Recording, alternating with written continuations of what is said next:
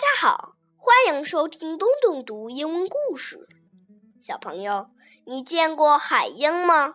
海鹰又叫海雀，是一种海鸟，身上有黑白两种颜色，脚掌上有蹼，嘴巴却像鹦鹉，太奇妙了，简直是独一无二嘛！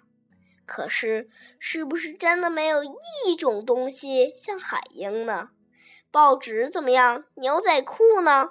还有什么东西像海鹰呢？我们一起来找找吧。Nothing like a puffin. Look, a puffin. What a marvelous creature. One of a kind and amazing. Indeed, there is nothing like a puffin.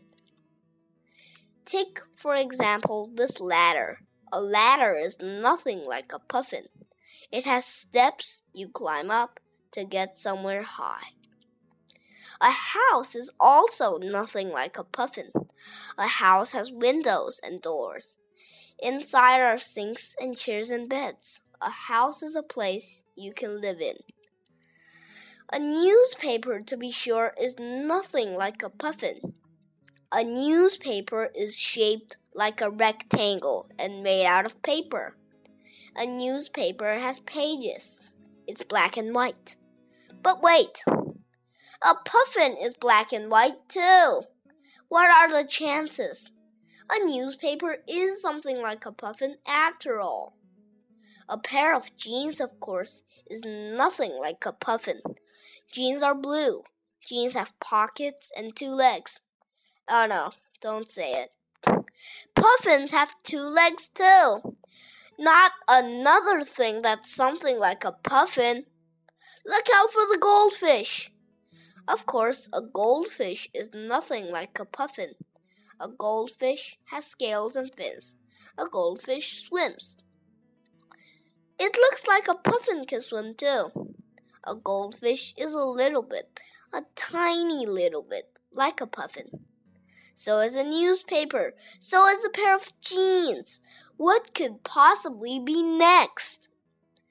Sure, a shovel is nothing like a puffin. A puffin isn't made out of wood and metal. A puffin doesn't have a handle or a blade for digging. Just a minute. A puffin uses its feet for digging. A shovel is a little something like a puffin. Who would have guessed? Look here. A snake is nothing at all like a puffin.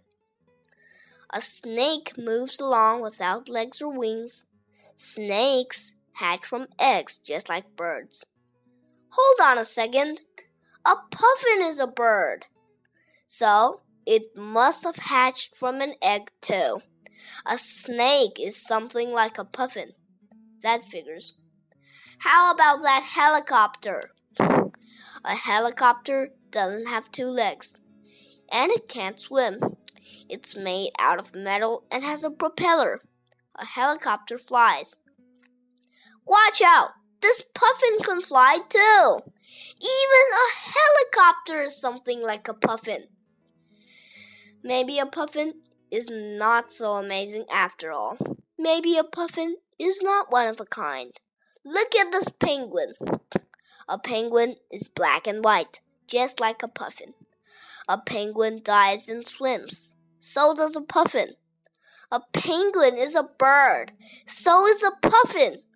A penguin has feathers and two wings, and a beak, and two feet. There's no getting around it. A penguin and a puffin are two of a kind. But look, a penguin can't fly.